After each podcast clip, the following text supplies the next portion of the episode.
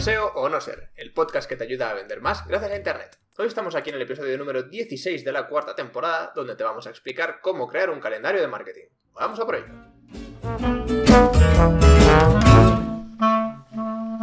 Ya estamos aquí, soy Jorge Reverte y estoy como siempre acompañado por el gran Carlos Bazzanella, ¿eh? aquí al otro lado. Hola, ¿qué tal? Bienvenido al episodio de hoy.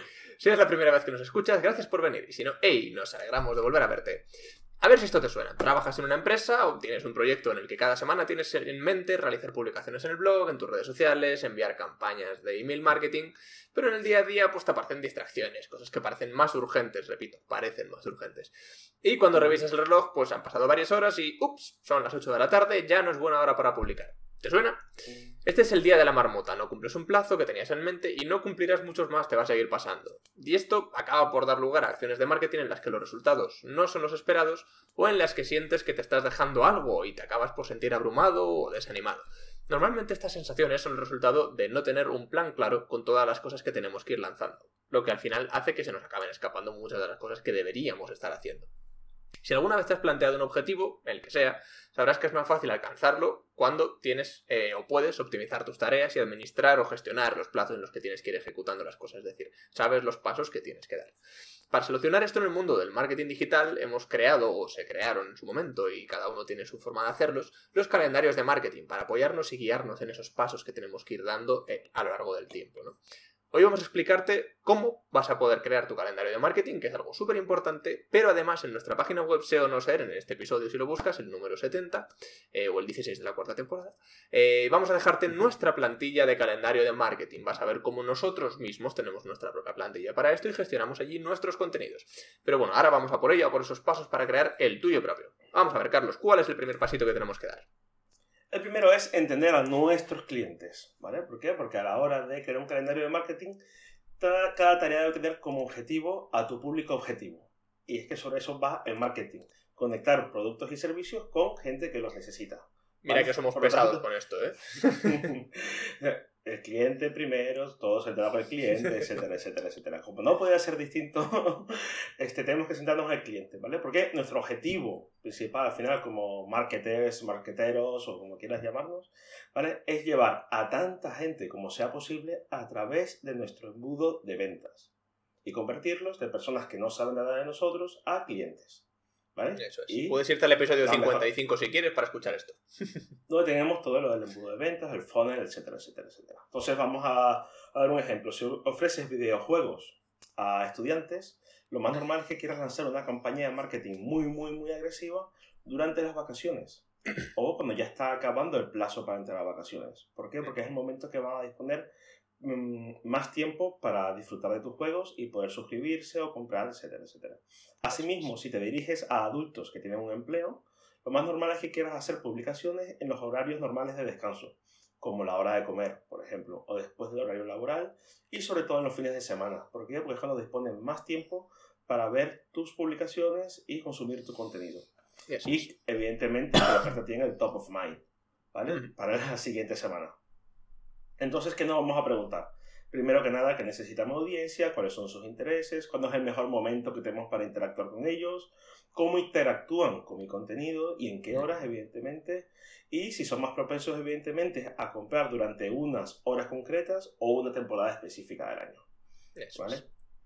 Entonces, aquí la clave es pensar a largo plazo. Y si puedes, sobre todo basarte en datos históricos que sirvan para planificar tus acciones en el tiempo. Correcto. ¿Vale? Y con esto vamos a ver qué tipo de calendario es el que debes utilizar. Efectivamente. Vamos a ver. Eh, una vez tenemos claro ese cliente, ¿vale? El que, el que siempre tenemos que estar pensando cuando hacemos cualquier cosa en marketing, incluso en nuestro calendario, tenemos que identificar qué tipo de calendario tenemos que utilizar. Ya sabes que el marketing digital tiene muchísimas disciplinas, que si PPC, que si redes sociales, que si SEO, que si contenidos, que si email marketing, displays, tropocientos. ¿Vale? Pero eh, a la hora de preparar una estrategia para tu empresa, seguro que ya te has parado a pensar, oye, pues tengo que utilizar estos canales, voy a centrarme en SEO, en SEM, voy a hacer además un poquito de social ads, voy a hacer lo que sea, ¿no? Entonces, al igual que has hecho esto, ahora vas a tener que crear un calendario que se adapte a los contenidos o a los canales que vas a estar utilizando, ¿de acuerdo? Y para esto, pues tienes que saber que existen varios tipos de, calendarios. Entonces, podemos tener un calendario editorial, que se utiliza sobre todo para eh, optimizar o gestionar la creación de artículos para nuestro blog Podemos hacer un calendario de redes sociales, ¿vale? De manera que si nuestra empresa está activa en varias redes, pues podremos planificar las publicaciones, organizar las diferentes tareas de creación de contenidos visuales, diseños. Eh, um, podemos hacer un calendario de email marketing, ¿vale? En el que planificaremos y organizaremos eh, y programaremos los contenidos que vamos a ir lanzando a nuestros suscriptores y con qué frecuencias, que esto es algo que hablaremos después. Y luego está el calendario de marketing de contenidos, que englobaría a todos un poco, ¿no? Y que sería una forma de tener en una pestaña todo el, eh, la planificación de campañas en general, por así decirlo, de cuándo vamos a ir lanzando qué campañas, y luego pestañas con detalle de, oye, cada uno de estos canales, cómo vamos a gestionar esta campaña, ¿no? Que es eh, lo ideal. Entonces, bueno, cada uno de estos calendarios te va a ayudar a organizar y programar tus iniciativas de marketing en los canales que tú necesitas. Ahora eres tú el que tiene que decidir, oye, pues yo he querido centrarme en estos, voy a crearme mis pestañitas para esto. Y ya nos vamos a ver, pues eso, el siguiente paso que es la cantidad y frecuencia de contenidos que tenemos que publicar. Correcto, una vez ya hemos pasado por los primeros dos, vamos al tercer paso, al tercer paso lógico, ¿no? Cuando planificamos nuestro calendario de marketing. ¿Por qué? Porque uno de los mejores enfoques que podemos hacer es planificar contenido que debemos crear al mes, ¿vale? Es lo que, la recomendación que te damos, ¿vale? Y si puedes incluso planificar semana por semana qué es lo que vamos a hacer y de qué vamos a hablar, ¿vale? Lo que sí está claro, porque todos somos usuarios, todos somos navegadores, vemos que los sitios web más exitosos más exitosos tienen una cantidad y frecuencia específica a la hora de publicar contenido en los distintos canales. Ya tú estás, no lo estás esperando porque que sinceramente mm, nadie se pone un calendario de cuándo publica su página favorita, no es lo normal. Pero sí es verdad que intuitivamente ya esperas cada cierto día de la semana recibir una publicación de esta página. De hecho, te extraña cuando no lo recibes. Mm. Y te hace dudar, ¿estarán bien? ¿Todavía estarán vivos? Visita su página web a ver si todavía están trabajando o no, ¿no? Pero bueno, básicamente ya mm, tenemos claro cuántas veces vamos a publicar al mes y los temas que vamos a hablar durante la semana. ¿Vale? Mm, dependiendo de tu presupuesto de marketing y las capacidades de tu equipo o las tuyas, porque muchas veces estamos solos haciendo este tipo de cosas, lo tenemos claro y vamos a ver qué tipo de publicaciones podemos hacer podemos hacer publicaciones de blog, podemos hacer casos prácticos, podemos hacer vídeos, podemos hacer podcasts o publicaciones en redes sociales. Mm, siempre te recomendamos tener en cuenta en qué fase del embudo estás y qué tipo de contenido estás. No tanto tú, sino tu cliente. Y qué tipo de contenido estás creando para ese tipo de cliente en específico. ¿Vale? Para que tengas claro. Entonces te damos un ejemplo. Puedes publicar un vídeo los martes y una entrada de blog eh, larga para trabajar el SEO todos los jueves. Y te planificas todo, eh, te planificas ver los resultados de las campañas de redes sociales todos los viernes. Entonces, teniendo esto claro, ya sabes que tienes tres días a la semana que tienes que hacer cosas. ¿Vale? Todos los martes haces algo, todos los martes publicas algo, todos los jueves publicas otra cosa y el viernes vemos resultados. Y así te planificas la semana. Entonces, la verdad es que es complicado, ¿vale? Es un reto planificar, cumplir con todos tipos de contenidos, pero un plan semanal consistente siempre te permite, te permite establecer una meta y una rutina. ¿Vale? Para terminar las tareas. ¿Vale? Desde luego que si no te pones ninguna meta, no vas a cumplirla. es muy sencillo. Si no te pones ninguna fecha, no vas a llegar nunca. ¿Vale? Entonces, es importante entenderlo, ¿vale? Y entender la filosofía que hay detrás de esto para que puedas llevar tus campañas a buen puerto. Entonces, a partir de aquí, ya sabemos la frecuencia con la que vamos a publicar. Vamos con el siguiente punto, que es identificar los temas que vamos a tratar. Eso es, para ver de qué vamos a hablar en nuestro calendario de marketing y para irlo plasmando, lo que tenemos que hacer es pensar, pues eso, en los temas que tenemos que hablar.